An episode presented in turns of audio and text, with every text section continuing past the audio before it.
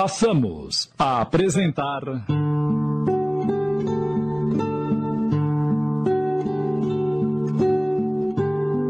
Além do Olhar. Minissérie em cinco capítulos de Júlio Carrara.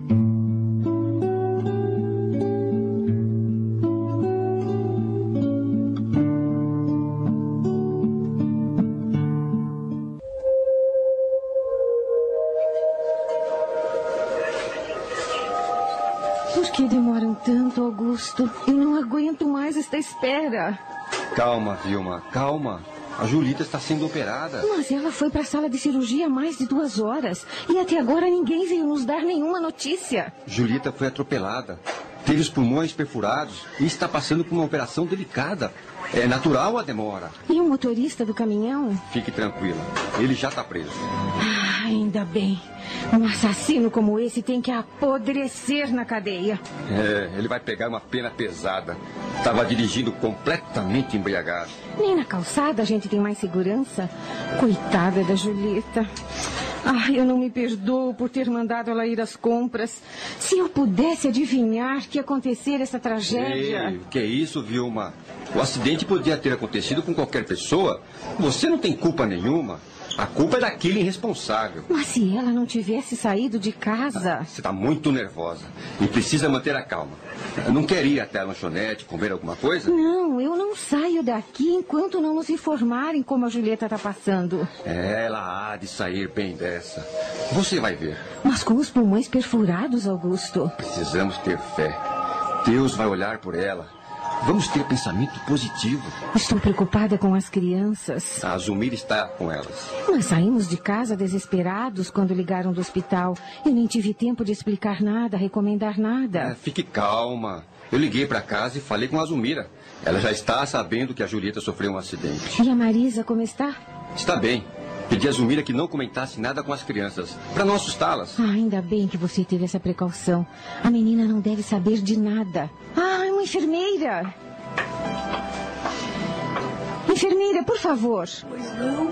Queremos informações sobre a paciente que foi atropelada. Julieta de Assis. Como ela está passando? Ainda está no centro cirúrgico. Mas qual é o seu quadro clínico? Não sei informar, meu senhor. É melhor aguardarem o médico que está cuidando dela. Hum, mas está demorando tanto. A operação é delicada. A moça chegou aqui mal. Perdeu muito sangue. Tenham paciência. Daqui a pouco o médico virá conversar com os senhores. Por que não vão dar uma volta e retornam depois? Com licença.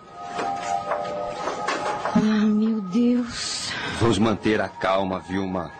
Elevemos o nosso pensamento a Deus, numa prece silenciosa. Ele não nos faltará.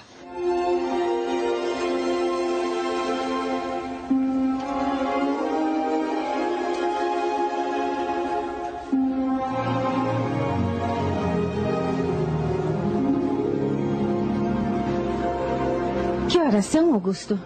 Você me perguntou as horas há menos de dois minutos. Ah, desculpe, mas não estou suportando mais esta angústia.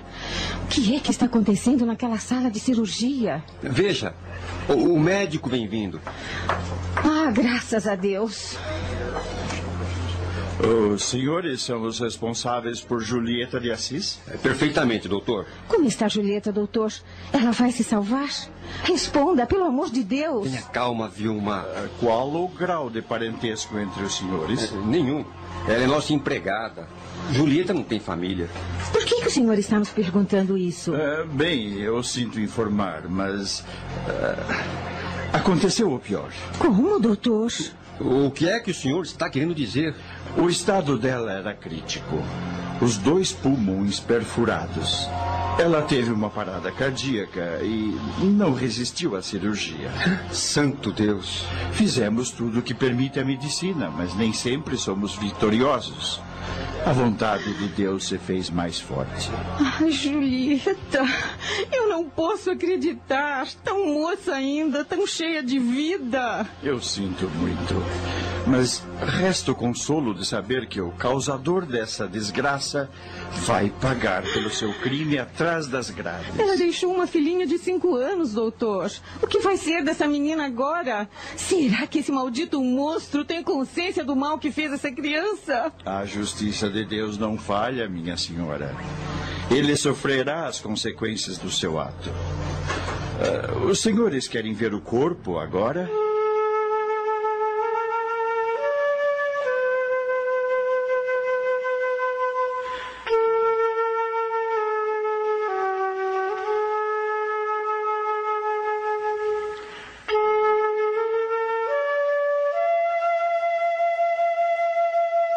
Você precisa descansar, Vilma. Está no limite de suas forças. Estas últimas horas foram penosas para todos nós. Precisamos discutir o futuro de Marisa, Augusto. Amanhã. Chegamos agora do sepultamento. Eu também estou exausto. Amanhã a gente conversa sobre esse assunto. Eu não vou descansar se a gente não resolver isso agora. Por favor, vamos aproveitar que a Zumira foi dar um passeio com as crianças. Você sabe que isso é importante. Ah, está bem. Vamos falar sobre o assunto então. Nós batizamos a Marisa e, segundo as leis cristãs, os padrinhos são responsáveis pela criança, no caso da morte dos pais. Claro. A Julieta foi uma mulher honesta, sob todos os pontos de vista. Teve a infelicidade de amar o homem errado, que a abandonou quando soube que ela estava grávida.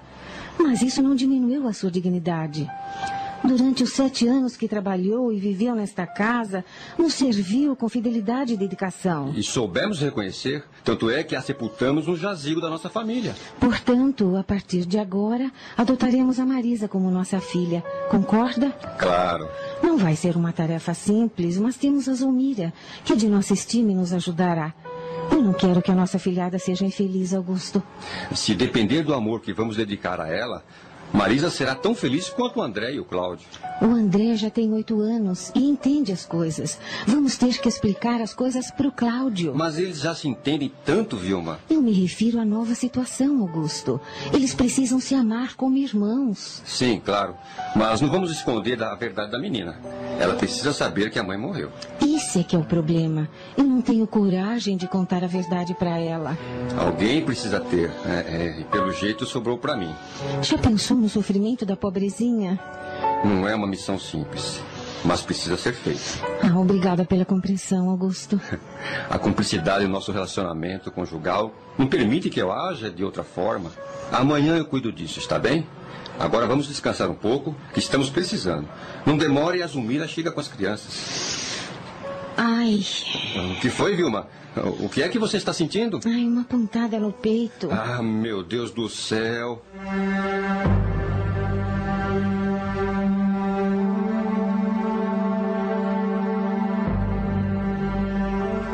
Eu vou chamar o médico. Não, Augusto, eu não estou tendo um infarte. É a dor do sofrimento por perder uma pessoa tão querida como a Julieta. Ah, eu entendo. Eu também estou sofrendo. Mas quem somos nós para questionarmos a vontade de Deus? Vai ver, ele achou que a Julieta já cumpriu a sua missão aqui na Terra. Vamos fazer uma prece para que seu espírito esteja em paz e encontre o seu caminho. É tudo que podemos fazer por ela agora. Claro, nunca deixarei de orar por essa pessoa que nos foi tão importante. Nossos benfeitores espirituais hão de ampará-la na sua nova vida.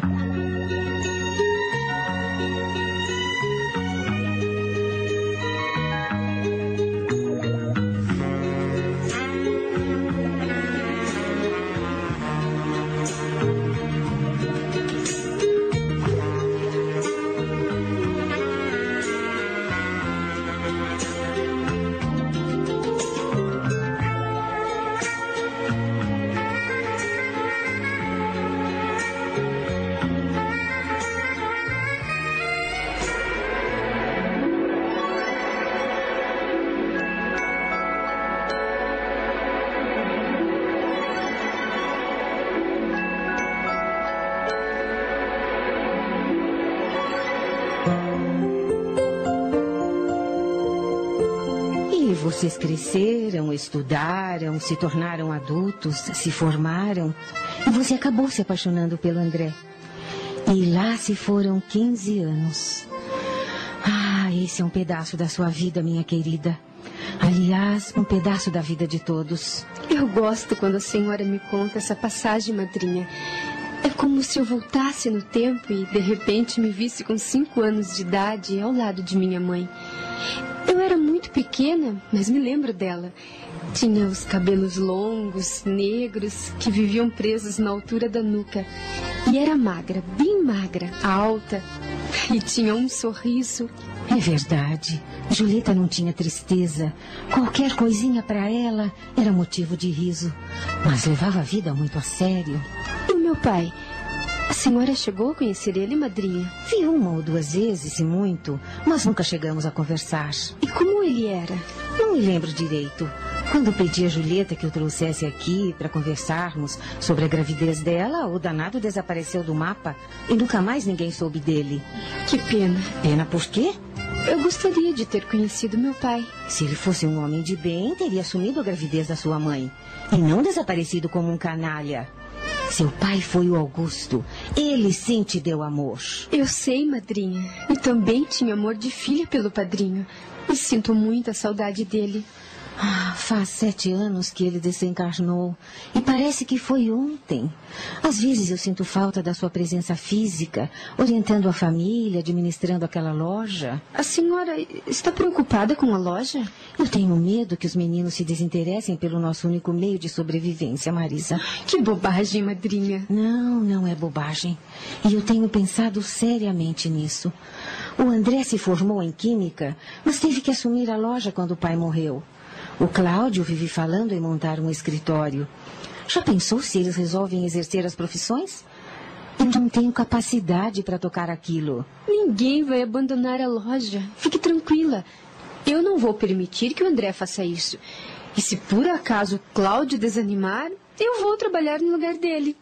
Opa, no lugar de quem minha noivinha está querendo trabalhar? No meu, André. Eu ouvi o meu nome. Nossa, que horas são, meus filhos? Vocês já estão chegando cedo? Hum, o que é que vocês estão fazendo em casa antes das oito da noite, hein? Diga a elas, André. Simples. Fechamos a loja às seis em ponto porque vamos os quatro jantar num restaurante para comemorar. Comemorar? Comemorar o quê? Hum, ninguém vai dizer nada. Ei, eu não estou gostando da cara de vocês. Que brincadeira é essa?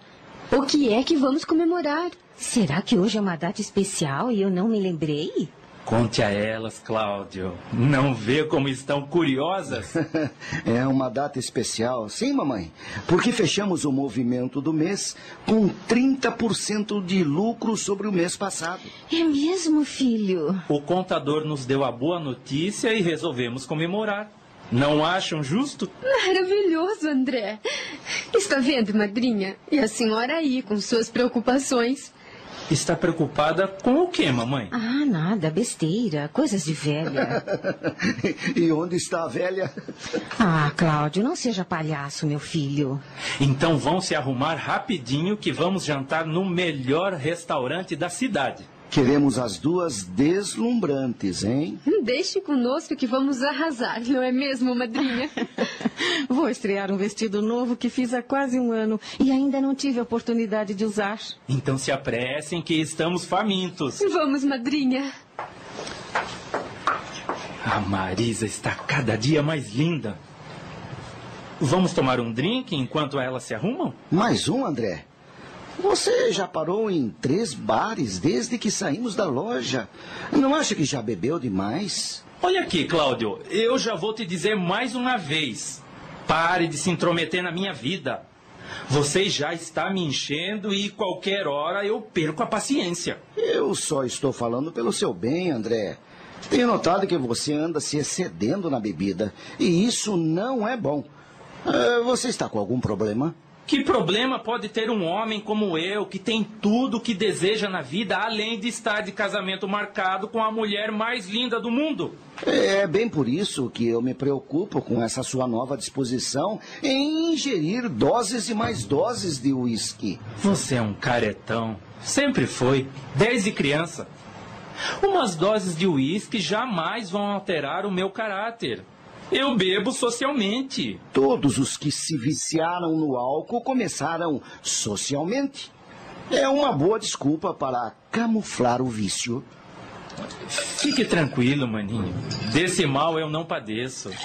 Bebo porque a bebida me estimula. Tomara, André, tomara. Seria muito triste ter um viciado na família. Mas eu já sou um viciado. O quê? Você ficou louco, cara? É isso que você ouviu. Eu já sou um viciado. Ora, pare com isso.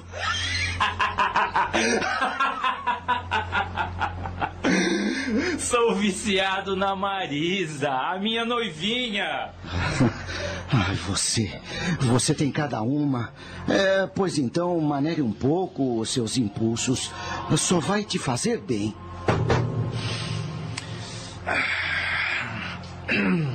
Tudo bem. Esgotei a cota por enquanto. Prometo que não vou beber mais se isto te deixa tranquilo. Mas é pura bobagem, porque até hoje a bebida não me fez nenhum mal. Desculpe, se às vezes eu tomo o lugar do papai e te chamo atenção, André. É, mas você é o meu irmão que eu te gosto muito. Fico preocupado com essa sua disposição em tomar doses e mais doses de uísque. Tá bom, chega. Já prometi que não vou beber mais hoje, não foi? Então pare de buzinar no meu ouvido. Eu vou dar uma apressada naquelas duas. Senão a gente vai chegar no restaurante de madrugada. Não aguento mais esse cara pegando no meu pé. Quem ele pensa que é? Eu nunca me embriaguei. Tá certo que às vezes fico um pouco altinho, mas detesto essa mania do Cláudio de querer bancar o chefe da família.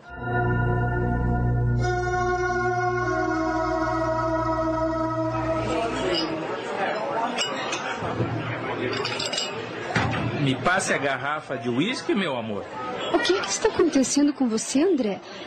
Eu nunca te vi beber tanto desse jeito. Estou alegre, não posso? Afinal de contas, fechamos o mês com um excelente lucro e isso significa que. E você vai parar com isso, meu filho. Mal tocou na comida e já esvaziou meia garrafa de uísque. Está querendo sair do restaurante carregado? Era só o que faltava. Eu não estou te reconhecendo, André. Por que bebe desse jeito? Saímos para nos distrair e você está estragando tudo. Tá vendo, Cláudio? Você me encheu tanto saco que eu acabei exagerando e agora sou obrigado a ouvir a censura da minha noiva e da mamãe. Era isso que você queria, não era? É, você não sabe o que está dizendo. Ah, não sei, é. Pois eu vou te mostrar André, que... pare com isso. Você está chamando a atenção das outras pessoas. E que me importa as outras pessoas? Eu não devo nada a ninguém. Mas o que é que está acontecendo com o seu irmão, Cláudio? Nada, mamãe. É melhor a gente pagar a conta e ir para casa. E quem falou que eu quero ir para casa? Eu ainda nem jantei. E nem vai jantar, André. Basta de vexame. Você está nos expondo ao ridículo. Mas eu não quero ir embora. Por favor, Cláudio, não crie nenhuma confusão para não piorar as coisas. Não estão vendo como a madrinha está nervosa? Oh, mamãe, eu não estou bêbado, só estou um pouco alegre. Não precisa ficar envergonhada. Eu não vou armar nenhum barraco. É melhor a gente ir. Eu não quero mais ficar aqui. Mas eu estou muito bem. Sou capaz até de fazer um quatro. Querem ver? Pague a conta e vamos embora, Cláudio. Eu não quero passar mais vergonha. Claro, mamãe. Não precisa ficar nervosa. Pois vocês vão embora sozinhos. Eu vou ficar. André, pare com isso. Largue de mim, seu idiota. Eu já disse que vou ficar.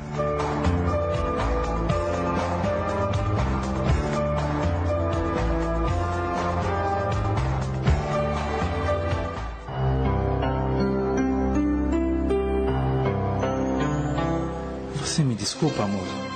Eu confesso que me excedi no álcool e acabei com a alegria de todos vocês ontem à noite.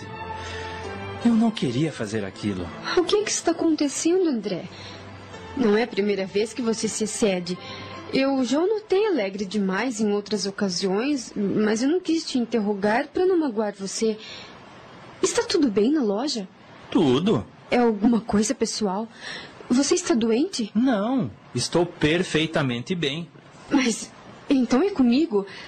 Eu fiz alguma coisa que te magoou? Fez, fez sim. Mas o quê? Que eu me lembre, eu. Você adiou mais uma vez o nosso casamento e isso me magoou muito. Mas você concordou.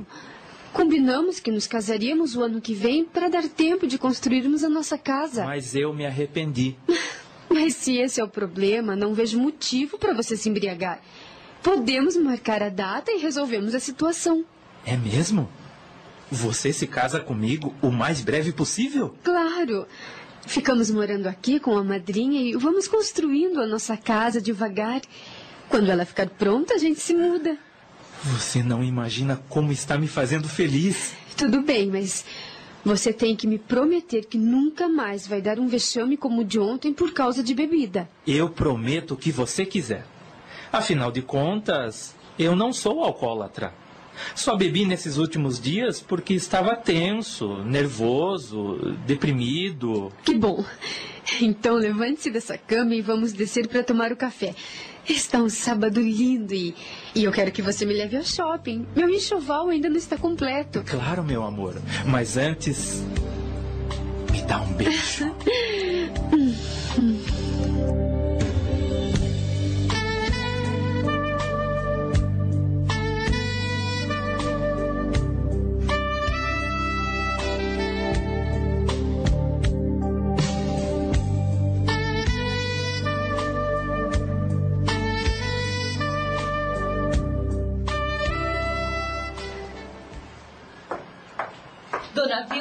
Sim, Zulmira.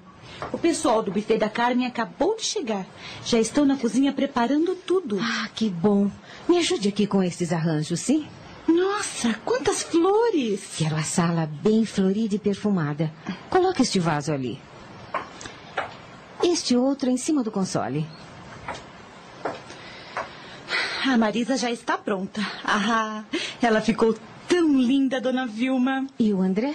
O André também tá um luxo só. Parece artista de novela. Ah, eu nem acredito que o maior sonho do meu filho vai se realizar dentro de algumas horas. Ele ia acabar ficando louco se tivesse que esperar até o ano que vem para se casar com a Marisa. Como é a vida, não, Dona Vilma? Foram criados como irmãos e acabaram se apaixonando. Eu me lembro como se fosse ontem aquele dia triste em que a Julieta morreu e que a senhora e o falecido patrão adotaram a Marisa. Nem me fale, Zulmira. Mas logo nos primeiros anos de convivência, eu percebi que os dois não se viam como irmãos. Estavam sempre juntos, um fazendo a vontade do outro. O próprio Augusto, antes de deixar este mundo, me disse uma ocasião: esses dois ainda vão acabar se casando. E não deu outra. Ainda bem que não aconteceu a mesma coisa com o Cláudio, não é? Ai, já pensou dois irmãos apaixonados pela mesma mulher? O Cláudio sempre foi um menino inteligente e sabia que o irmão era apaixonado por Marisa. Acho até que ele, sim, a considerou desde o primeiro instante como verdadeira irmã. Nunca a viu com outros olhos. Eu me lembro de como ele pegava na mãozinha da Marisa quando iam atravessar a rua. Tinha um cuidado com ela. E quando saíam ao passeio, então, ele ficava horas esperando a Marisa se aprontar, sem uma queixa. E quando ela surgia, sempre muito vaidosa, ele exclamava deslumbrado: Você é a irmãzinha mais linda que alguém poderia ter. Ah, o Cláudio tinha orgulho de sair com ela. Ficava todo vaidoso, todo prosa, porque os outros meninos morriam de inveja dele. E até hoje são amigos e confidentes. Cláudio é um menino de ouro e Marisa se apoia nele quando está com algum problema. Procura soluções com o irmão da mesma idade, entende? E ele sempre disposto a lhe resolver todos os problemas. É um amor tão puro, Zulmira, que chega a me emocionar. Mas será que eles ainda se veem como irmãos, Dona Vilma? Claro, Zulmira, que ideia! Nós vamos arrumar isso aqui, que daqui a pouco começam a chegar os convidados. E ainda temos mil coisas para fazer. Ah, olha só quem está chegando, Dona Vilma. Meu Deus, é você mesmo? Eu não acredito. O que foi que você fez, André? Vesti a minha roupa de casamento, horas. Não estou bem? Ah, você está lindo, meu filho. Tão lindo que. Ah, não, dona Vilma. Nada de choro. Hoje é dia de alegria. Ah, desculpe, querido, mas é que eu lembrei do seu pai. Quando nos casamos, ele usava um terno da mesma cor e você é tão parecido com ele. Pois então, em homenagem a ele, quero ver esse rosto iluminado por um sorriso. Vamos, sorria, mamãe. Ah, meu querido, que Deus te faça muito feliz. Já está fazendo, mamãe, me dando de presente a mulher que eu amo de todo o meu coração.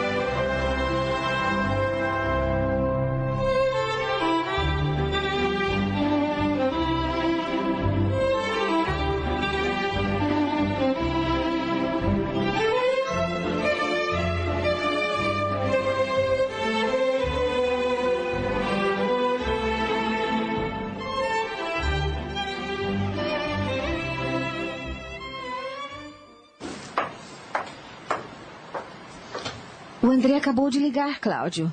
Ele e Marisa chegam amanhã de Porto Seguro. Ah, sim. Ué? É só isso que você disse? E o que a senhora queria que eu dissesse? Não sei, mas notei que você não ficou feliz. Que bobagem, mamãe. Claro que fiquei feliz.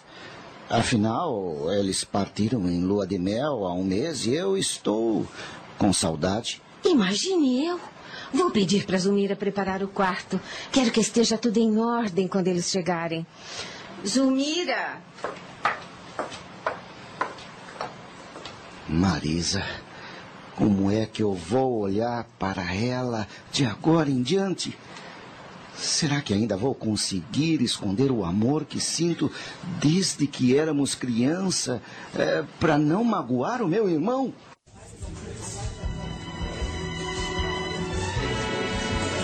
Posso saber o silêncio, amigão? Desde que você chegou aqui no barzinho, não abriu a boca. Não é nada não, Nivaldo. Eu estou um pouco preocupado, só isso. Problemas domésticos ou profissionais? Digamos, pessoal.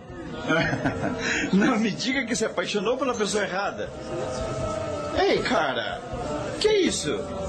Foi isso mesmo? Se for, é um problema muito sério. Mas me conte. Ela é noiva, é casada? Bem, se for noiva, nem tudo está perdido, porque casamento se desmancha até na porta da igreja.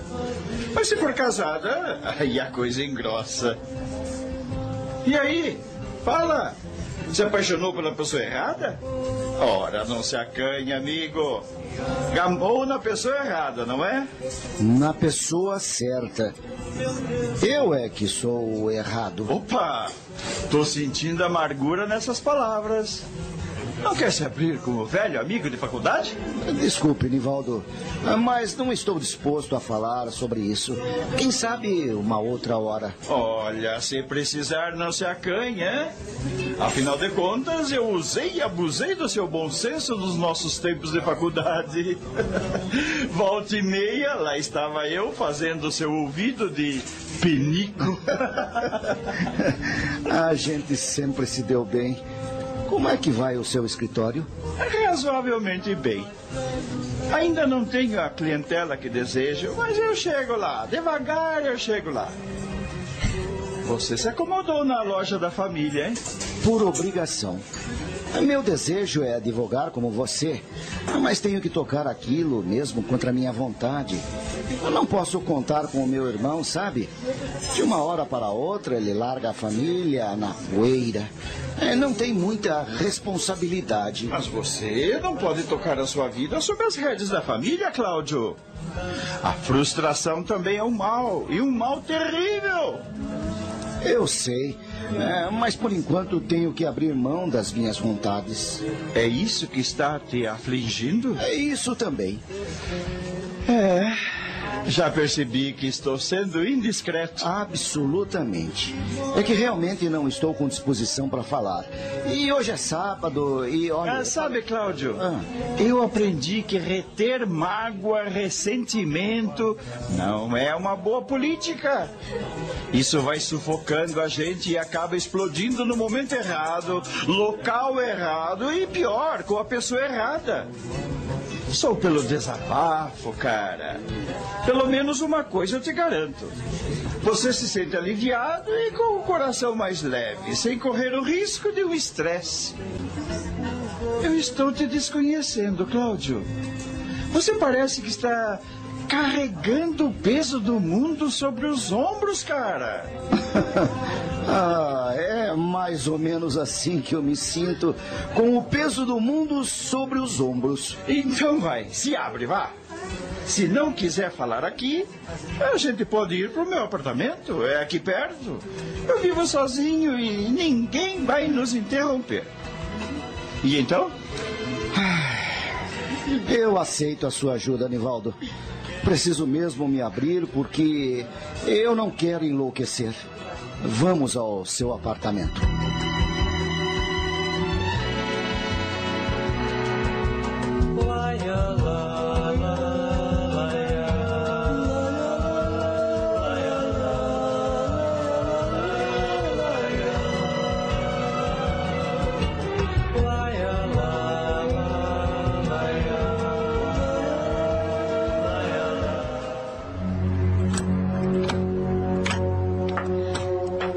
Precisa tanto cuidado, André. Eu estou acordada. Ô, diabo! Eu posso saber onde você esteve até agora. Ah, não. Sermão a essa hora da madrugada? Não, pelo amor de Deus. André, você está bêbado outra vez. Mas que bêbado. Eu só tomei um. Quem botou este maldito criado mudo aqui? Você está caindo de bêbado, André. E tem sido todas as noites assim. Mentira! Eu só tomei duas doses de uísque, só isso. Não queira me fazer de idiota, que duas doses de uísque não deixam ninguém nesse estado. Ih, chega de tanto drama. Eu sou homem, poxa. Que mal há em pegar um pilequinho de vez em quando? Pilequinho, você mal se aguenta em pé. Eu vou te levar pro banheiro para você tomar uma chuveirada. Largue de mim. Não esbarre as mãos em mim. Mas você precisa de ajuda para não cair. Não preciso da ajuda de ninguém. E saia de perto de mim antes que eu te encha a cara de porrada.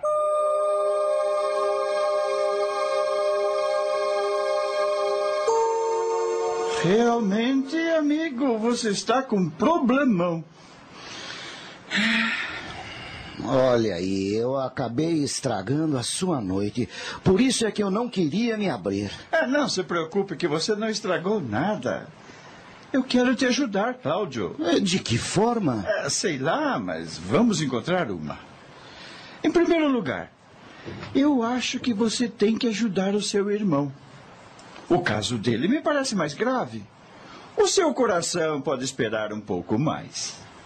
É o que eu mais desejo, Nivaldo. Não aguento mais assistir o sofrimento da Marisa. E ela sofre calada, porque não quer preocupar a minha mãe e nem a mim. E eu dou a minha vida, se preciso for, para evitar que ela sofra. Ninguém gosta de assistir o sofrimento da pessoa amada, não é? Claro, claro. É, Eu conheço uma pessoa que pode ajudar o seu irmão a se livrar do alcoolismo. De quem se trata? Do meu tio Emílio. Ele tem uma clínica especializada em alcoolismo. Se você quiser, eu lhe dou o endereço e posso até ir com você até lá. Eu quero sim, Nivaldo. Você nem imagina o quanto lhe ficarei grato.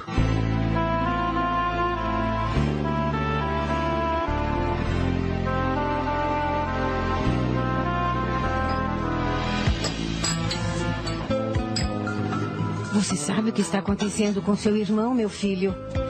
Por que está me perguntando isso, mamãe? Porque ele está muito estranho, quase não tem conversado comigo. Parece até que está me evitando. Alguma coisa não vai bem na loja? Ora, que bobagem. Está tudo bem por lá. O André tem saído todas as noites e não tem levado a Marisa. Será que eles não estão se entendendo? A senhora está imaginando coisas. A Marisa me diz a mesma coisa quando eu pergunto. Mas eu não sou boba. Tenho percebido que alguma coisa não anda bem. E ninguém quer me falar do que se trata.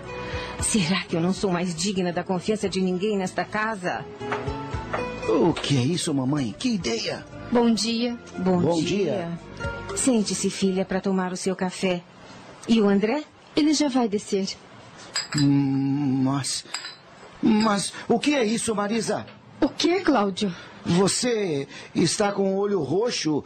O que foi que aconteceu? Nada. Eu. Eu. Fale, Marisa. O que aconteceu com o seu olho? Algum acidente, minha filha?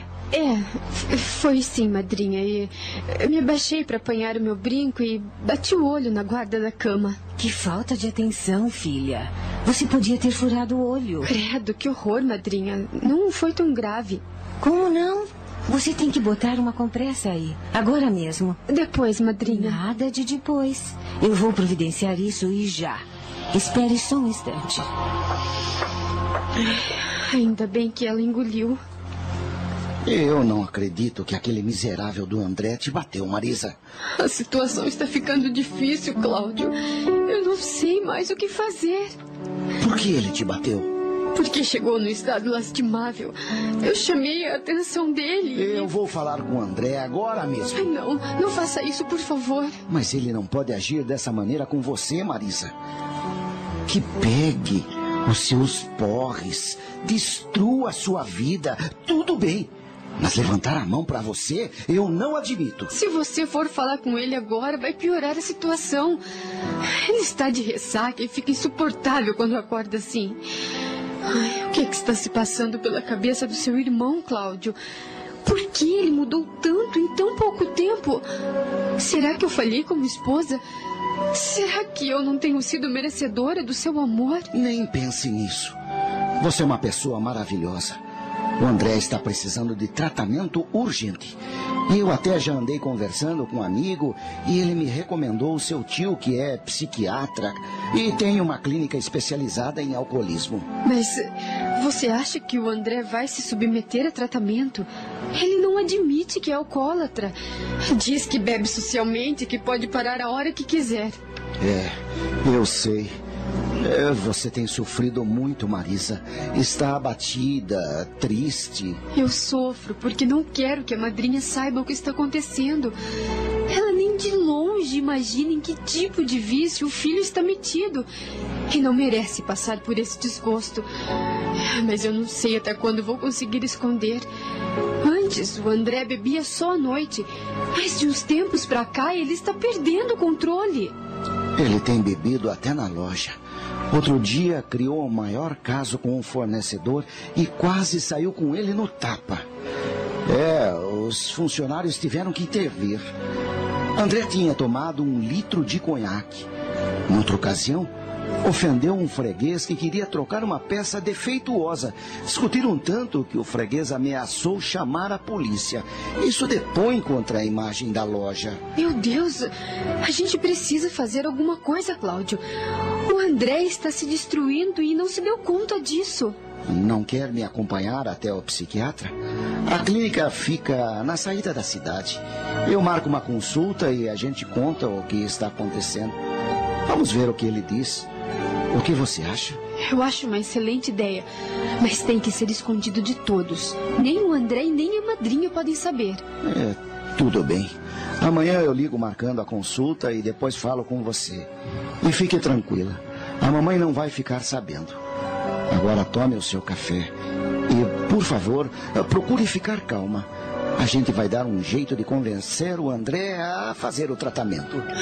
Obrigada, Cláudio. Você continua sendo meu grande parceiro. Eu quero que você me ame, Marisa. Hein? O que você disse, Cláudio? É, disse que o André te ama. Para ser bem sincera, eu já não tenho mais certeza disso.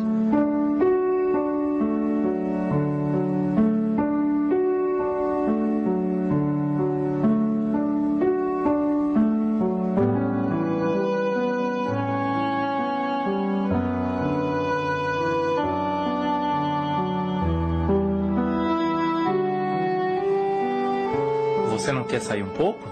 Está um calor insuportável. Podemos jantar num restaurante, depois ir para uma balada, ou então pegar um teatro. Tem boas peças em cartaz. Não, André, obrigada. Eu prefiro ficar em casa. Depois você se queixa que eu não a levo para lugar nenhum. Cada vez que te convido, você prefere ficar em casa? Você sabe por que eu me recuso a sair. Sei. Você tem medo que eu encha a cara e apronte, não é? Fale baixo. Quer que a sua mãe nos ouça? Está bem. Se não quer sair, eu não vou ficar em casa em plena noite de domingo. E para onde você vai? Sei lá, por aí. Quem sabe eu encontro meus amigos. Se eu ficar aqui, acabo tendo um treco. Por favor, André. Não beba e não volte tarde. Eu só quero ver gente, espairecer. Tomara que ele não volte daquele jeito. Ah, Deus, guiai o pensamento do André. Não permita que ele faça nada de errado. Ele saiu, né? Eu vi. Eu não consigo mais segurá-lo em casa. É, fique calma. Ele passou o dia tranquilo, não bebeu nada. Acho que não vai fazer nenhuma besteira. Hum, Marisa. Fale, Cláudio. Me responda com toda a sinceridade. Você. É, você ama de fato o André? Você sabe que sim. Se não o amasse, eu não teria me casado com ele. Mas eu sei por que está me perguntando isso. Você acha que depois do que ele vem aprontando, os meus sentimentos mudaram, não é? Mas posso te garantir que não. Continuo apaixonada pelo André. Era o que eu imaginava. O André é bom, Cláudio. Ele só está perdido. Mas é uma situação passageira. Eu tenho muita fé em Deus. Ele há de ajudá-lo a se livrar desse vício. Você desistiu de conversar com o psiquiatra? Não. Pode marcar a entrevista. Dependendo do resultado, eu vou tentar convencê-lo a fazer o tratamento. Eu vou ajudar o seu irmão, Cláudio. Mesmo que isso me cause muito sofrimento. Eu não quero perder o seu amor, entende? Que sorte tem o André. Quem me dera ser amado desse jeito. Você não é porque não quer. Não quero? Você não se interessa por ninguém. Vive para o trabalho. Não sai de casa. Desse jeito nunca vai encontrar uma pessoa que te ame. Oh, meu irmãozinho querido, você precisa se distrair, conhecer garotas. Tenho certeza que se deixar de lado essa vida de ermitão, vai encontrar alguém que te faça muito feliz. Eu. Eu já encontrei, Marisa. É? E por que não está com ela? Porque ela não pode ser minha. Você a ama muito? Mais do que a minha própria vida. Mas então tem que ir à luta, Cláudio. Eu não posso. E vai deixar escapar a oportunidade de ser feliz? É, digamos que é, eu cheguei tarde na vida dela. Ah, o amor não se conta tempo. Ou ama-se ou não. Se você gosta dessa mulher, tem que lutar por ela com todas as suas armas. O amor é o sentimento mais lindo que existe, meu querido. E as pessoas que amam são abençoadas por Deus. Se você gosta de verdade dessa pessoa, não desista dela. É isso que você acha? Claro! Você prefere terminar os seus dias na mais completa solidão, corroído pelo remorso de ter cruzado os braços. Hum, não faça isso, pelo amor de Deus. É muito triste envelhecer sozinho.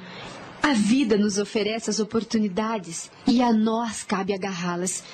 Eu não quero que você seja infeliz. Acontece que eh, se eu lutar pela minha felicidade, eh, posso ferir algumas pessoas. Mas faz parte do jogo do amor, Cláudio.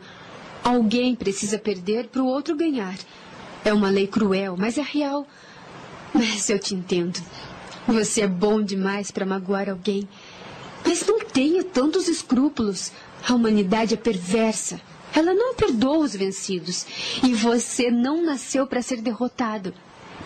Olha, querido, se eu puder te ajudar com essa garota. Não, não pode. Ninguém pode me ajudar. E por quê? Quem sabe se eu não convença ela a te aceitar? ah, esqueça, Marisa. Eu nem sei por que fui me abrir. Eu devia ter ficado quieto. Mas, Cláudio, você está sofrendo e eu não quero isso. Esqueça, eu já disse. Olhe, ah, amanhã mesmo eu vou ligar para o psiquiatra, tá?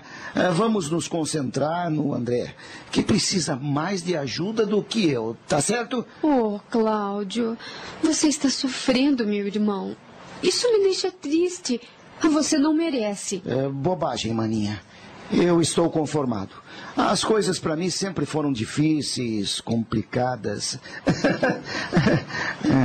no fim, a gente acaba se acostumando até com as presepadas que o destino apronta. Esqueça. Quem sabe um dia. Um dia? É, todo jogo tem uma virada, não tem? Então, quem sabe um dia essa pessoa venha notar que eu existo.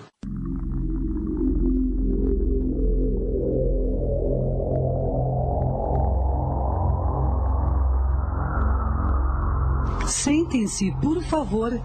O doutor Emílio está fazendo uma inspeção nos quartos, mas já vem atendê-los. Obrigada. Fiquem à vontade. Me tirem desse inferno! Eu quero sair daqui! Meu Deus, o que foi isso? Uma das pacientes que está em crise.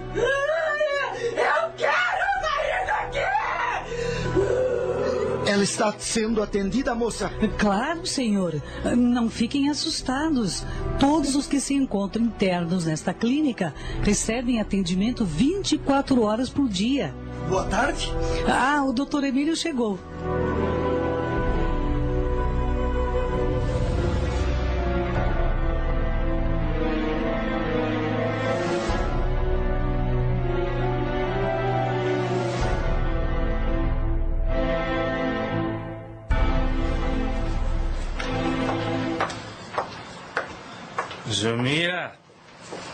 Zumira!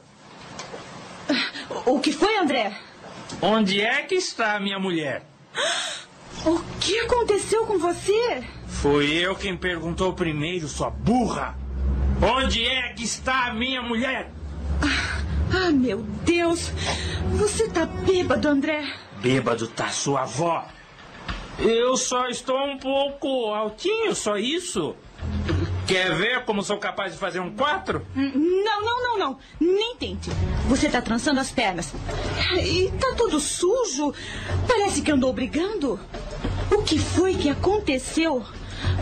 Por que é que você bebeu desse jeito, menino? Cara, não me aborreça, Zumira. Responda a minha pergunta. Onde é que está a Marisa? Que gritaria é essa aqui, meu Deus? Essa idiota não quer me contar onde está a Marisa. Mas a senhora sabe, né, mãe? Onde é que ela foi?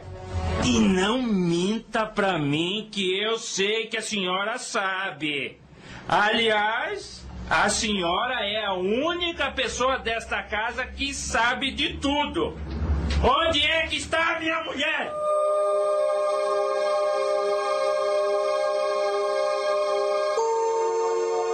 Precisamos urgentemente de sua orientação, doutor Emílio. Não sabemos como agir.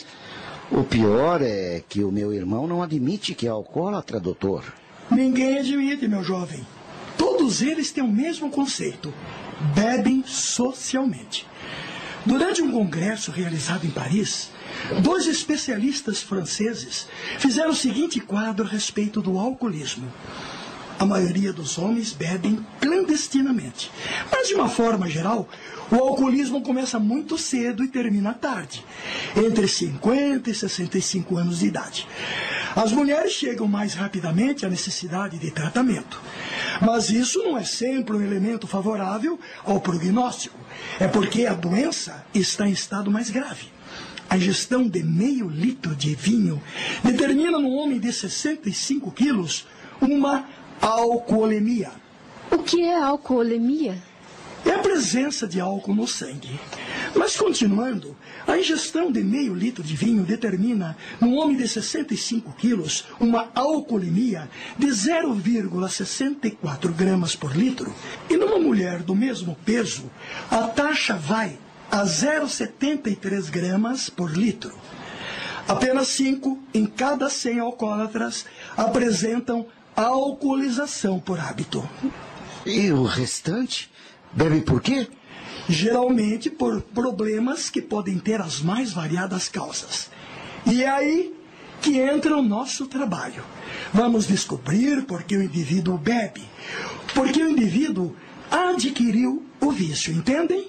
Sim, mas o meu marido é um homem sadio. Teve uma infância feliz, tem uma família que o ama. O que não o isenta de alguma culpa. Culpa?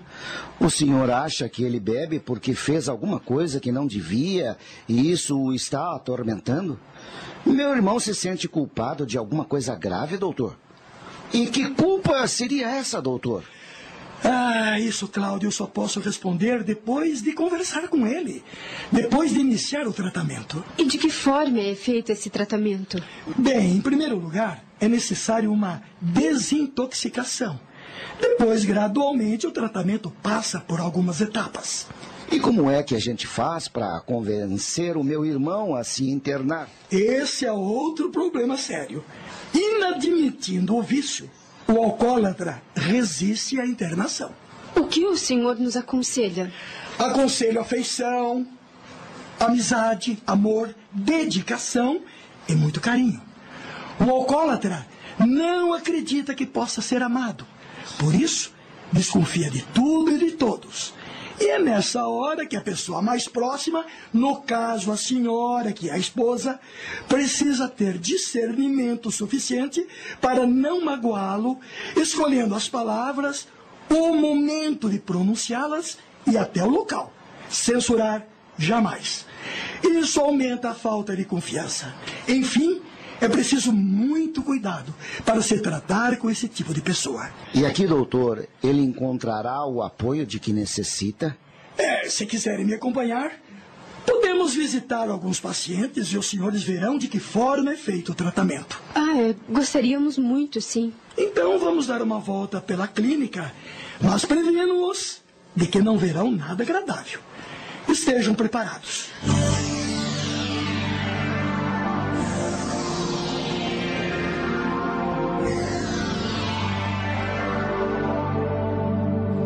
Gente faz, Omira? O André está irreconhecível, quebrando tudo lá no quarto.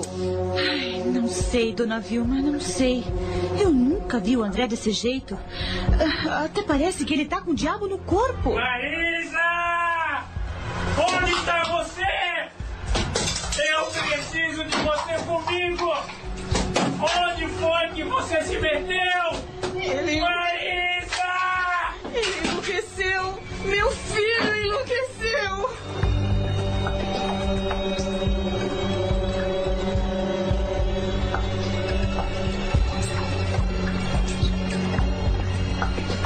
Estão chocados, não é mesmo? Eu avisei que não iam ver nada agradável. Eu nunca imaginei que o alcoolismo pudesse destruir uma pessoa é, como essas aí que o senhor nos mostrou. Aquela mulher, a, a dona Palmira, quantos anos ela tem, doutor? 55. Mas parece que tem 80, não é mesmo? Ah, é um caso triste. Começou a beber aos 20 anos, depois que o marido a abandonou.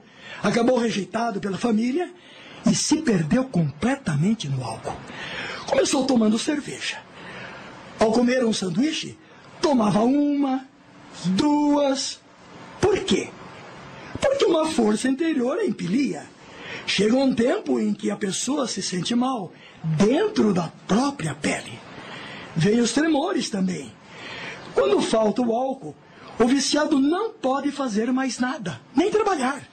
As mãos e o corpo inteiro tremem por dentro, como uma folha ao vento. Várias vezes, ela acabava em hospitais, internada, sob, sob o pretexto de depressão. Apesar disso, sempre recaía.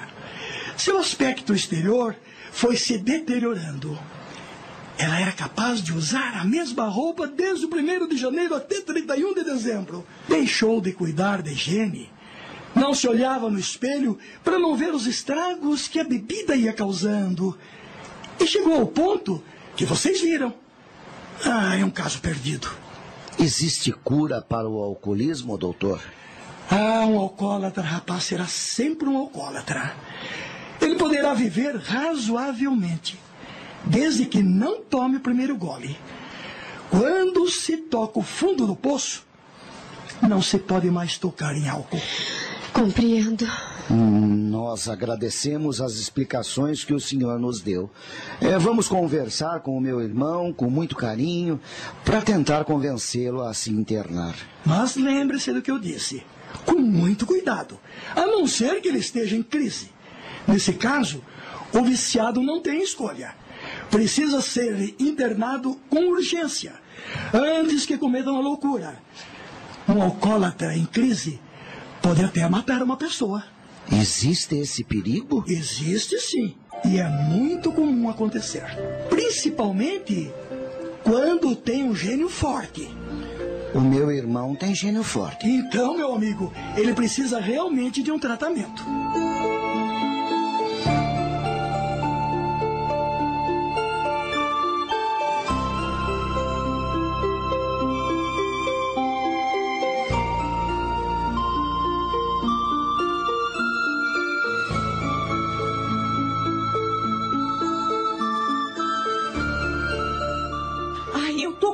Medo, dona Vilma. Ele saiu e disse que ia beber mais.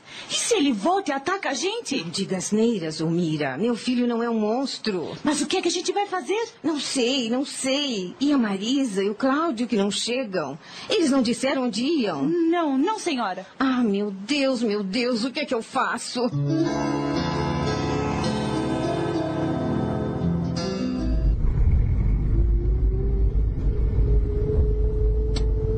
Você está impressionada, não é? Chocada é a palavra exata, Cláudio. Quanta gente sofrendo, quantas vidas destruídas. Eu nunca imaginei que um dia fosse entrar num lugar como aquele. Eu não sei se vou ter coragem de internar o André. Mas temos que pensar no bem dele. Se não houver outro jeito.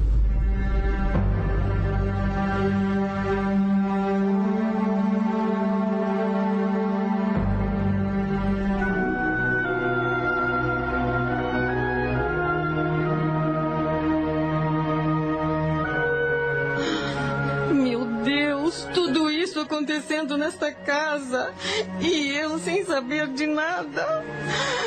Por que é que vocês me esconderam? Não queríamos preocupar a senhora, madrinha. Não imaginávamos que o problema fosse tão grave. Eu tenho sido uma péssima mãe.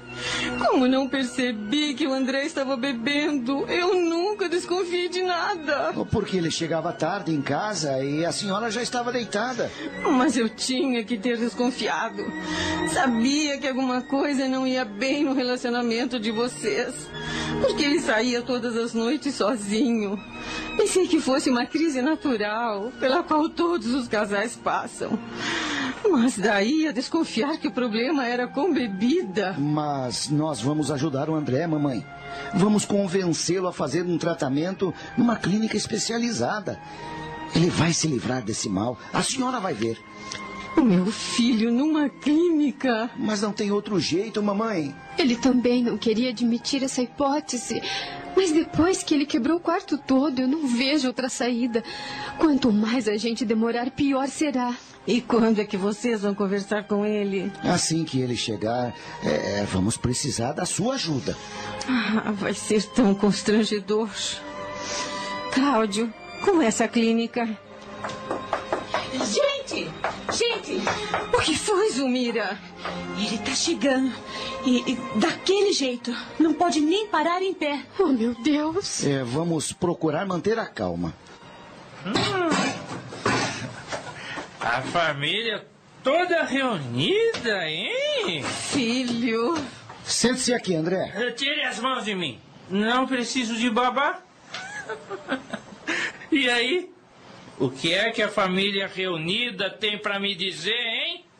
Ué? Ninguém vai falar nada? Ué?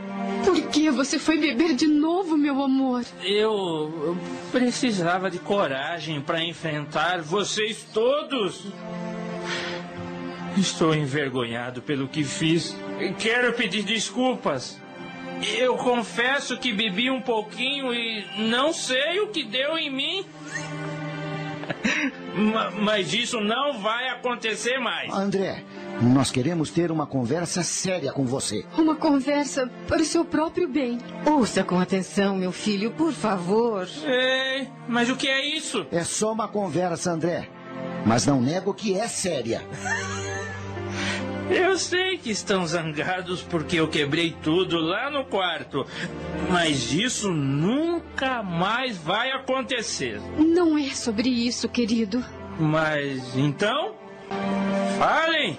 Estou ouvindo! André, tá na hora de pôr um fim nessas bebedeiras. Você desconversa, disfarça, não quer admitir, mas. Mas o quê? É, você já se tornou um alcoólatra. Ora, cala essa boca, idiota! Você não sabe o que está dizendo.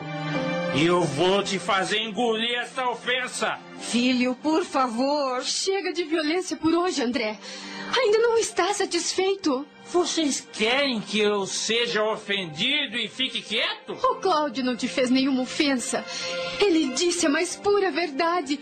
Você é um alcoólatra e não se deu conta ainda. Não, isso não é verdade. Como não é? Qual a justificativa para seus atos nas últimas semanas? Hoje você passou dos limites. Como se não bastasse os estragos que fez, saiu para beber mais. Você perdeu o controle, André. Eu só ando nervoso, nada mais. Um nervosismo que acaba sempre no balcão de um bar. Você está se destruindo e não quer admitir. Chegou ao cúmulo de destratar a sua própria esposa, agredindo-a, como se ela fosse uma qualquer. Besteira, besteira. Eu vou parar de beber. Pronto. Percebi que sou fraco. Paro de beber e tudo volta ao normal. Ouviu, querida? De hoje em diante não boto mais uma gota de álcool na boca. Eu te prometo. É verdade, mamãe. Parei com o uísque, com o conhaque. Não vou beber mais. Nunca mais. Ouviram? Vou ser um novo homem. Nada de bebida. Eu prometo. Não vou beber nunca, nunca mais. Ei, por que estão me olhando desse jeito? Não acreditam em mim? Mas eu estou falando a verdade. Ninguém acredita em mim? Ei! Que não me respondem? Por que não me respondem? Por que ninguém acredita em mim? Ele está fora de si, mãe. É, não tem outro jeito. Vamos interná-lo hoje mesmo. Querido, vo você precisa de um tratamento. Nunca! Ninguém vai me internar, porque eu não sou viciado. Tenha calma, filho. É para o seu próprio bem. Não se aproxime de mim. Se alguém tocar em mim, eu mato. Eu mato, entende? Se alguém tocar em mim, eu mato. Cláudio, eu mato, entende? ligue para o doutor Emílio depressa. Peça para ele mandar buscar o André.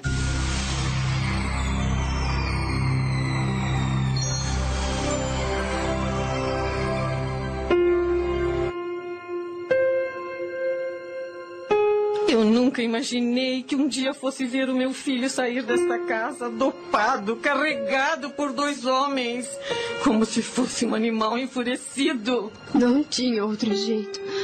Para mim também foi doloroso, mas se não o dopassem, não conseguiriam levá-lo para a clínica. Meu filho é bom, Marisa. Ele não é um animal. Ele vai receber o tratamento de que precisa.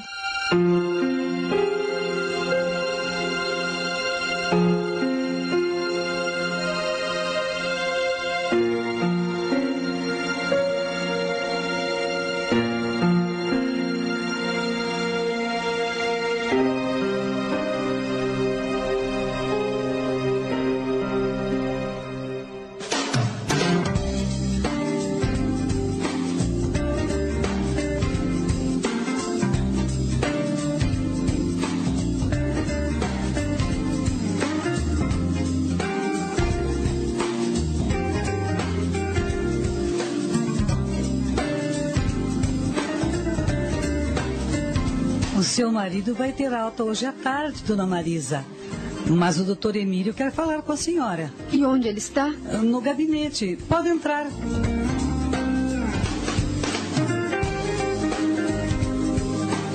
É como eu lhe disse, dona Marisa.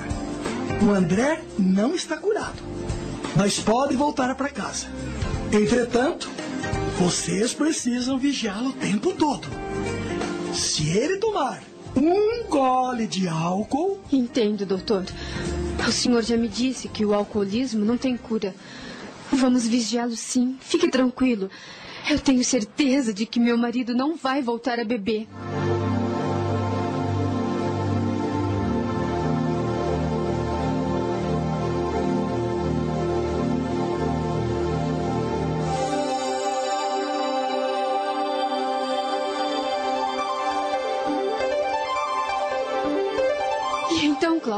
Encontrou o André?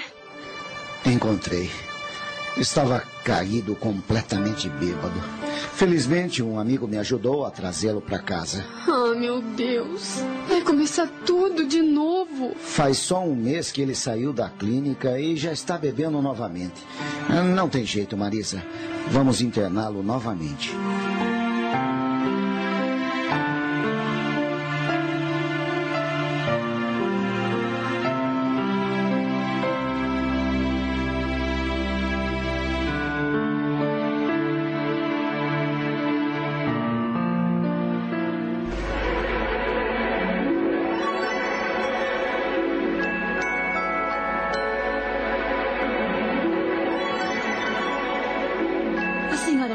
Almoçar, dona Vilma? Estou sem apetite, Zumira. A senhora precisa comer, madrinha. Se continuar jejuando desse jeito, vai acabar doente. É, a Marisa tem toda a razão. Mas eu não tenho fome, minha filha. A comida me dá náuseas. Não consigo engolir. Minha vida é pensar no meu filho. Zumira, vá arrumar a mesa. Eu vou fazer com que a madrinha se alimente, nem que seja só um pouquinho. É, está certo, tudo bem. Madrinha, não adianta nada a senhora ficar assim. O André está sendo bem tratado. Não precisa de preocupação. Ao passo que, se a senhora se recusa a comer, vai pegar uma anemia profunda que a levará para o cemitério. E não seria melhor morrer do que continuar vivendo desse jeito? Faz mais de um ano que a vida do meu André é da clínica para casa, de casa para clínica. Porque ele é um fraco. Não tem força de vontade. Não reconhece o sacrifício que fazemos por ele. Sai da clínica, fica uma ou duas semanas sem beber e depois começa tudo de novo. Ele se prevalece da nossa preocupação. A senhora não entende? Você está falando de um jeito que até parece que deixou de amar o seu marido. Eu ainda o amo, mas estou cansada. Estacionei a minha vida em um ano e meio para me dedicar totalmente a ele, visitando três vezes por semana na clínica. Mas tem sido inútil. Eu acho que ele é quem deixou de me amar.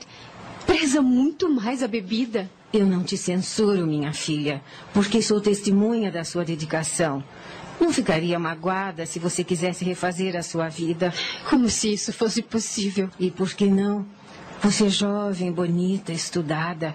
Poderia encontrar um outro homem se quisesse. Ai, por favor, eu, eu não estou pensando nisso. Apesar de tudo, ainda tenho um fio de esperança. E eu me agarro a esse fio desesperadamente, entende? Você não merecia esse destino triste. Vamos almoçar. E não adianta recusar, porque eu não vou deixar a senhora permanecer nessa fraqueza. Vai ter que comer nem que seja à força.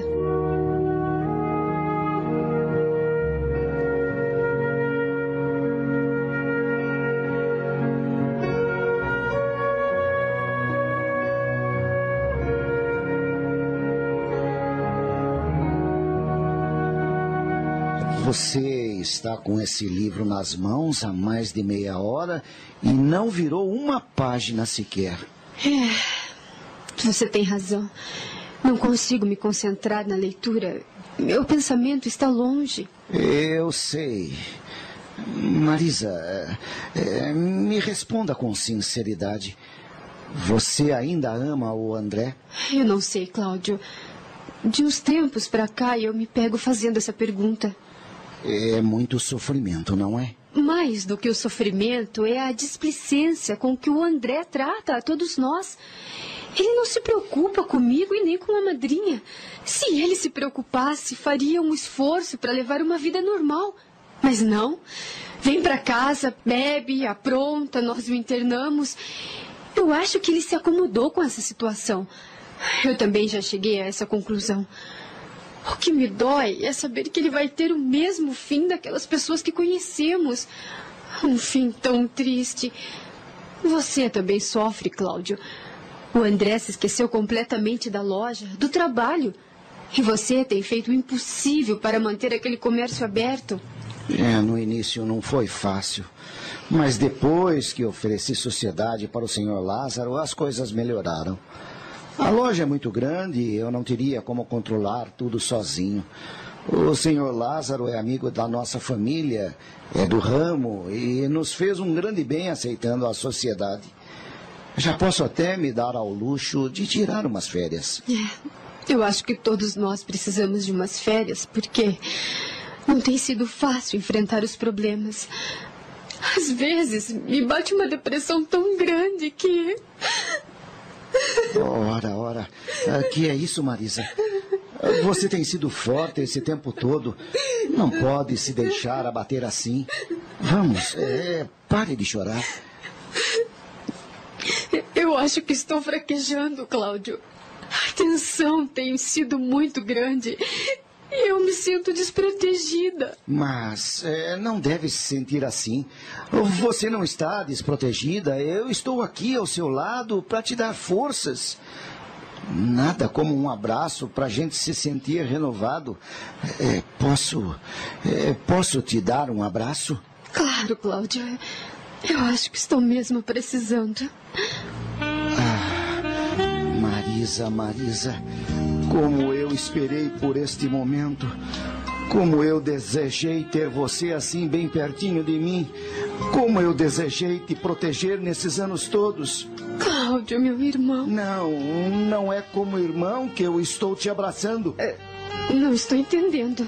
Será que você ainda não percebeu? Percebi? O quê? Do que é que você está falando? Do meu amor. Do grande amor que eu sinto por você. Amor? Você disse amor? Sim. Você está louco, Cláudio? Eu estou apaixonado por você, Marisa. Por favor, não me despreze mais. Eu te amo. Me solte, Cláudio. Você ficou louco. É, você. É, você não gosta de mim? Que conversa é essa? Eu amo seu irmão. Sempre o amei desde criança e você sabe disso. Eu jamais poderia imaginar que você tivesse a coragem de, de se aproveitar da minha fragilidade para me dizer essas asneiras. Marisa, por favor. Nunca mais toque em mim, entendeu?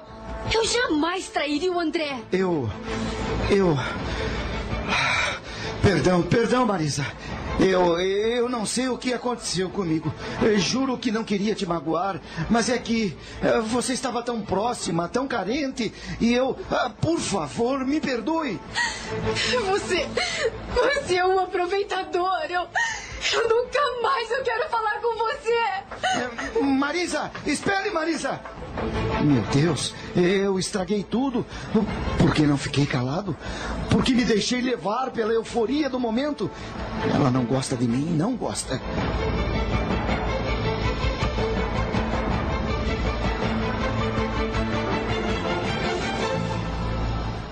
Ele disse que me ama. Mas como, meu Deus? Cláudio nunca demonstrou isso. Sempre esteve ao meu lado, me orientando, me aconselhando. E, agora ele disse que me ama. Não, não pode ser. Com certeza ele está fragilizado como eu e, e se enganou. Mas e se for verdade? E se de fato ele me ama como disse? Meu Deus, o que está se passando comigo? Por que, é que estou me sentindo assim? Não, eu não posso acreditar nessa loucura. Eu amo o André. O Cláudio é apenas o meu irmão, nada mais.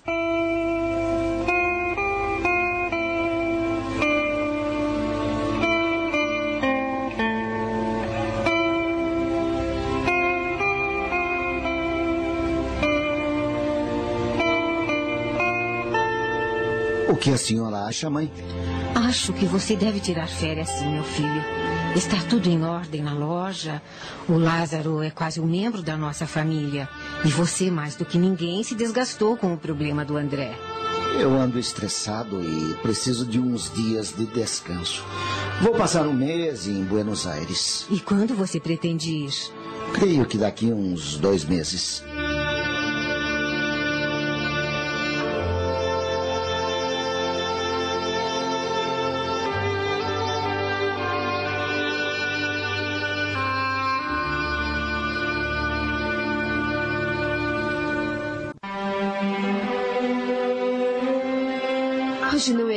Visita. Por que você pediu para Dona Janete ligar para casa me chamando, André? Porque eu quero ter uma conversa com você. E não podia esperar até domingo? Que conversa é essa, André? Do seu futuro, Marisa. Bem longe de mim. Eu não estou entendendo. Sente-se aqui ao meu lado. Isso. Sabe, faz muito tempo que eu não me vejo, não me preocupo com a minha aparência. Mas hoje, quando acordei, senti vontade de me olhar no espelho. E o que vi me assustou. Como eu mudei, Marisa? Não sou nem a sombra do que era quando nos casamos. Eu estou acabado, mas toda desgraça tem uma causa. Não foi à toa que eu me deixei dominar pelo álcool. O que é que você está dizendo? Eu fiz uma coisa da qual hoje me arrependo. Nossos destinos poderiam ter tomado outro rumo. Hoje, depois que me olhei no espelho e recordei como eu era antes do vício, me deu vontade de chorar. Pela primeira vez, admiti que eu. Eu sou alcoólatra. Procurei o Dr. Emílio e tivemos uma longa conversa. Eu quero melhorar, Marisa. Quero voltar a ser como antes. Quero me dedicar à minha família, ao meu trabalho. Quero ajudar o meu irmão na loja. Enfim, quero me integrar novamente à sociedade. Sei que serei sempre um alcoólatra, mas muita gente convive com isso e tem uma vida normal. Por que eu não conseguiria, não é mesmo? O Dr. Emílio me aconselhou a frequentar as reuniões dos alcoólicos anônimos. Ele me falou a respeito do trabalho que essa entidade realiza e que ajudam a tanta gente. Eu irei com você às reuniões. Te darei todo o apoio de que você vai necessitar. Mas não foi só para dizer isso que eu te chamei. O que mais você quer me dizer? Quero que você me responda com toda sinceridade. Você ainda me ama? Que pergunta! Não era a resposta seguida de uma pausa que eu queria ouvir, mas. André, procure entender. Eu sofri muito nesses últimos tempos. Eu entendo. E te dou razão. Outra em seu lugar teria me abandonado. Mas você não. Você me deu apoio durante todos esses meses. Foi por isso que eu pensei bastante e cheguei a uma conclusão. Fale. Olhe, se um dia surgir outro homem em sua vida e você se sentir dividida, faça o que o seu coração te ordenar. Por que está me dizendo isso? Porque você merece toda a felicidade do mundo, querida. E não serei eu quem vai empatar a sua vida. Você me deu dias maravilhosos. Eu fui feliz ao seu lado, mas não soube preservar essa felicidade.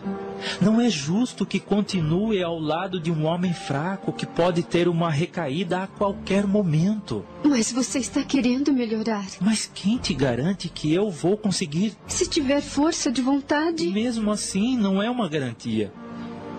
E eu não me sentiria em paz se soubesse que você continua ao meu lado, infeliz. Francamente, André, você está me deixando constrangida. Perdão, não era a minha intenção. Mas pense no que eu disse. Era só isso que você queria me dizer? Sim, mas gostaria também que me fizesse um favor. Claro. O que é? Preciso matar o tempo. As horas aqui são lentas. Você quer me trazer dois livros da nossa biblioteca? Que livros? Um é Filosofia e Vida. Está na primeira prateleira no alto. É o primeiro da esquerda para a direita. Você sabe que eu adoro filosofia, né? Sei sim. E o outro? O Evangelho segundo o Espiritismo. Ando afastado das coisas de Deus e quero me reaproximar dele. Você tem pressa dos livros? A pressa é sua. Como? Fico esperando a sua boa vontade. Então, domingo, na visita, eu trago. Está bem? Está ótimo. Agora vá, meu amor.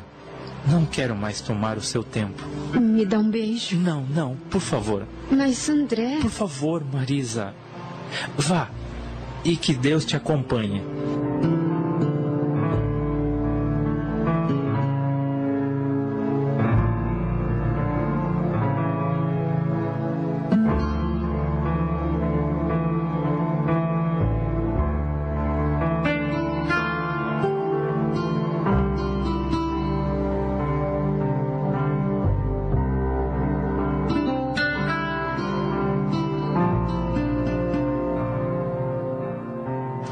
Que horas você embarca no sábado, Cláudio? Às nove da noite. Eu vou sentir muita saudade. Gostaria que acompanhasse a recuperação do André agora que ele decidiu lutar. Eu preciso descansar um pouco, mãe. O André tem a Marisa e a senhora para se preocuparem com ele. Está certo, Cláudio. Você já fez muito pelo seu irmão. Precisa se divertir um pouco, conhecer gente nova. Quem sabe arrumar uma namorada. É, eu não penso nisso, mãe. Mas precisa pensar. Até quando vai continuar solteiro? Um rapaz bonito, saudável, A honesto. senhora pede para Zulmira arrumar minhas bagagens, por favor. Claro, claro.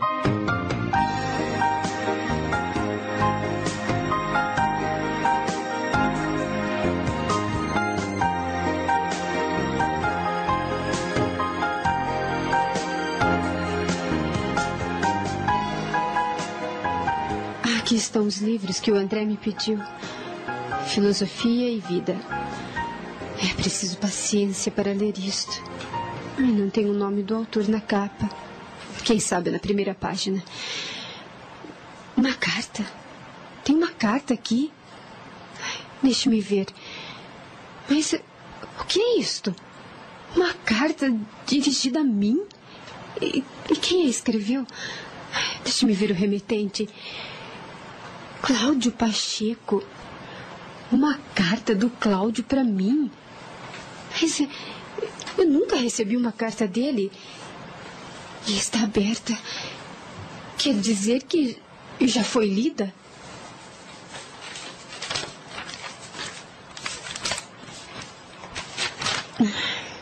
Marisa, desculpe-me mais uma vez a minha covardia. Em não te dizer pessoalmente tudo o que escrevi nesta carta. Mas é que me falta coragem e eu tenho medo que as palavras não saiam dos meus lábios se ficar frente a frente com você. A semana passada você ficou noiva do meu irmão e em breve estará casada com ele. Mas ainda é tempo de desistir. Eu te amo, Marisa, e vê-la nos braços do André é uma tortura. Por isso, estou te enviando esta carta, dizendo-lhe tudo o que me vai na alma. Eu te amo, desde que éramos pequenos. Acho que desde o primeiro instante em que te vi.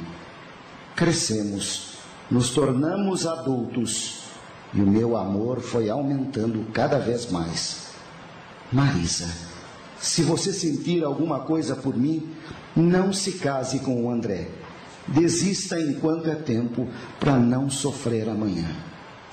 Mas se por acaso eu lhe for totalmente indiferente, então destrua esta carta. Faça de conta que ela nunca existiu. Eu saberei me conformar e continuarei na insignificante condição de irmão. Deste que a levará sempre no coração. Cláudio. Meu Deus!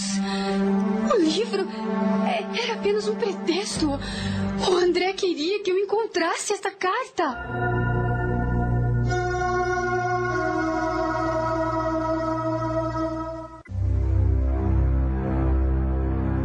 O André sabia que o Cláudio era apaixonado por mim e.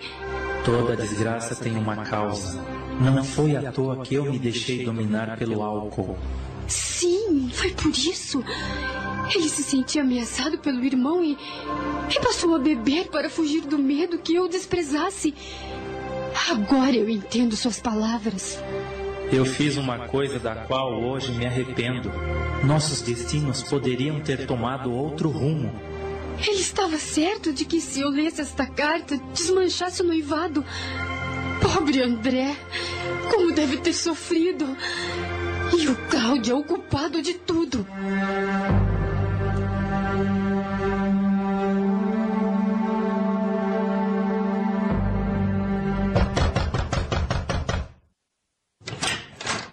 Marisa? Você é um canalha, Cláudio! O quê? Está vendo isto? Sim, é uma carta. É a maldita carta que você escreveu quando fiquei noiva do André. Mas então estava com ele? Ah, meu Deus! Quanto eu me consumi tentando saber o paradeiro dessa carta! O Ele André. interceptou a carta porque temia que eu preferisse você.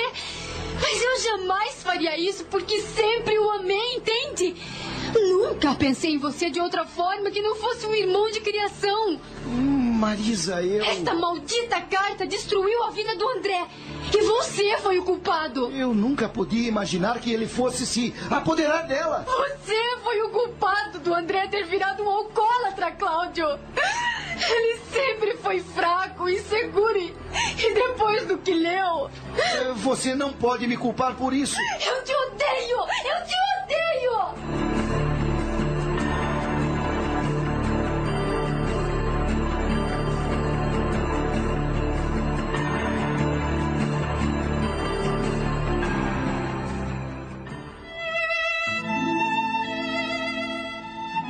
Gostaria que você me acompanhasse à clínica, Marisa. O Cláudio viajou ontem e a Zunira está gripada. Desculpe-me, madrinha, mas eu estou indisposta. É melhor a senhora ir sozinha. Ah, está bem. A semana que vem eu vou. Ah, eu, eu quero que a senhora leve estes dois livros que o André me pediu. Você está doente? Não quis nem se despedir do Cláudio? Indisposição, não se preocupe. Eu vou para o meu quarto.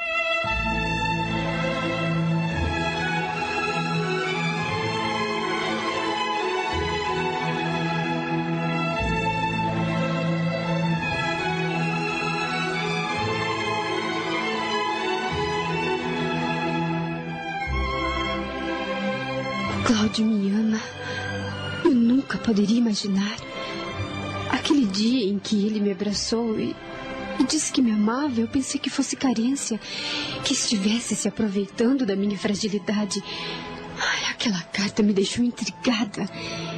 Ele escreveu que me ama desde que éramos crianças. Não, eu não posso acreditar nisso. Não devo me esquecer que aquela carta destruiu a vida do André. Mas então, por que aquelas palavras não me saem da cabeça? E pareciam palavras sinceras. Só quem tem uma dor muito grande dentro de si é capaz de escrever com sinceridade. Oh, meu Deus, meu Deus. O que é que está acontecendo comigo? O Cláudio embarcou ontem e eu. Eu estou sentindo falta dele. Será que. Não, não é loucura, é loucura. O meu amor é o André. É por ele que vivo. É para ele que eu tenho que voltar o meu pensamento agora que resolveu se tratar. O Cláudio é só meu irmão.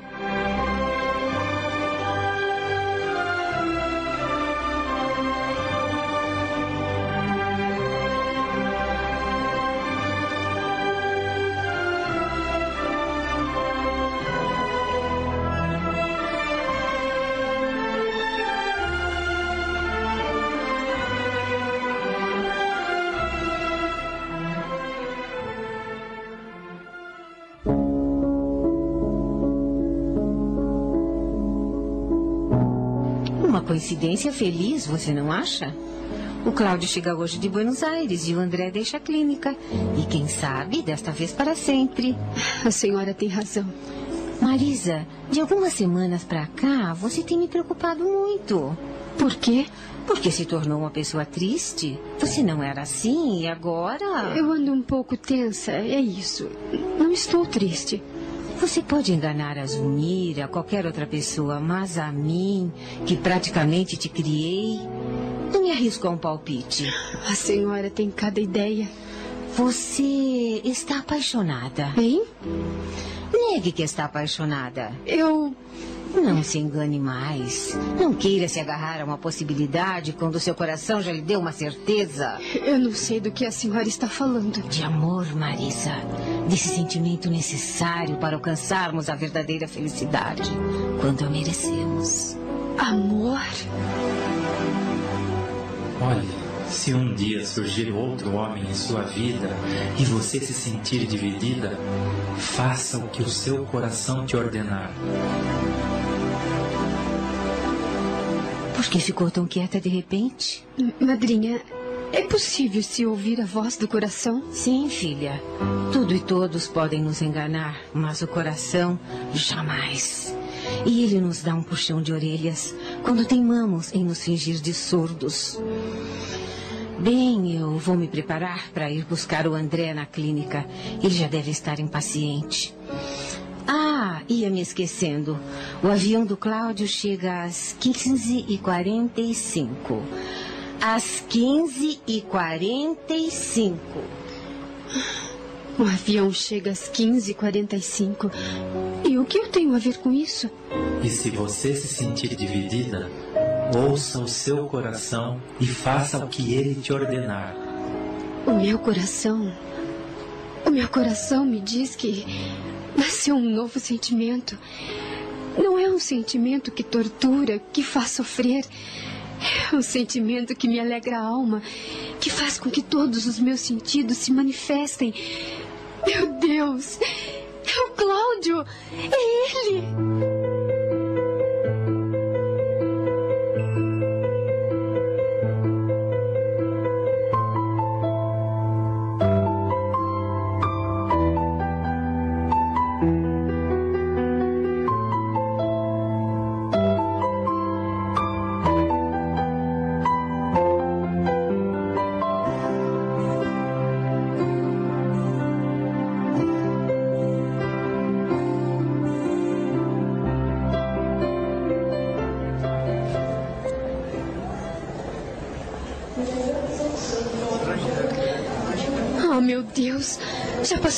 Tanta gente e eu não vejo o Cláudio. Será que é ele? É o Cláudio que vem vindo. Cláudio! Cláudio! Cláudio, meu amor! Até que! Marisa, você aqui? Eu vim te dizer que foi uma boba. É, não estou entendendo. Eu te amo, Cláudio. É, Marisa, então você compreendeu que. Sim, meu amor. Você não é o culpado de nada. Você não imagina a minha felicidade? Eu devo estar sonhando. Não diga nada. Eu estou aqui e vim para dizer que quero passar o resto da minha vida com você. Me beije. É, com licença. Este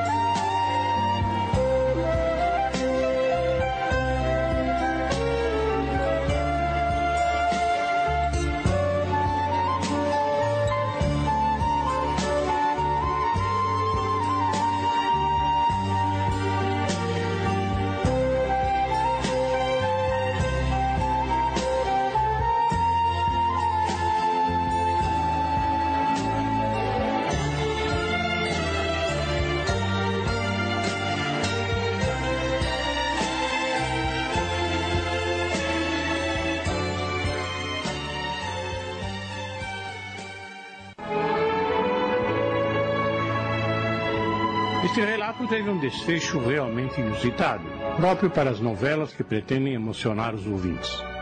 Uma análise mais real e humana deixou-nos um tanto desconfortado, uma vez que o sentimento real de alguém não se transforma tão profundamente apenas pela descoberta de um fato especial.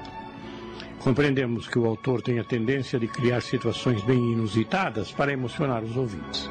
Não há outros comentários a fazer. A Rede Boa Nova de Rádio apresentou. Além do Olhar. Minissérie em cinco capítulos de Júlio Carrara. Em seu desempenho, atuaram os seguintes atores: Vilma, Benê Abdala. Augusto, Cláudio Zelise. Marisa, Luciana Patrícia.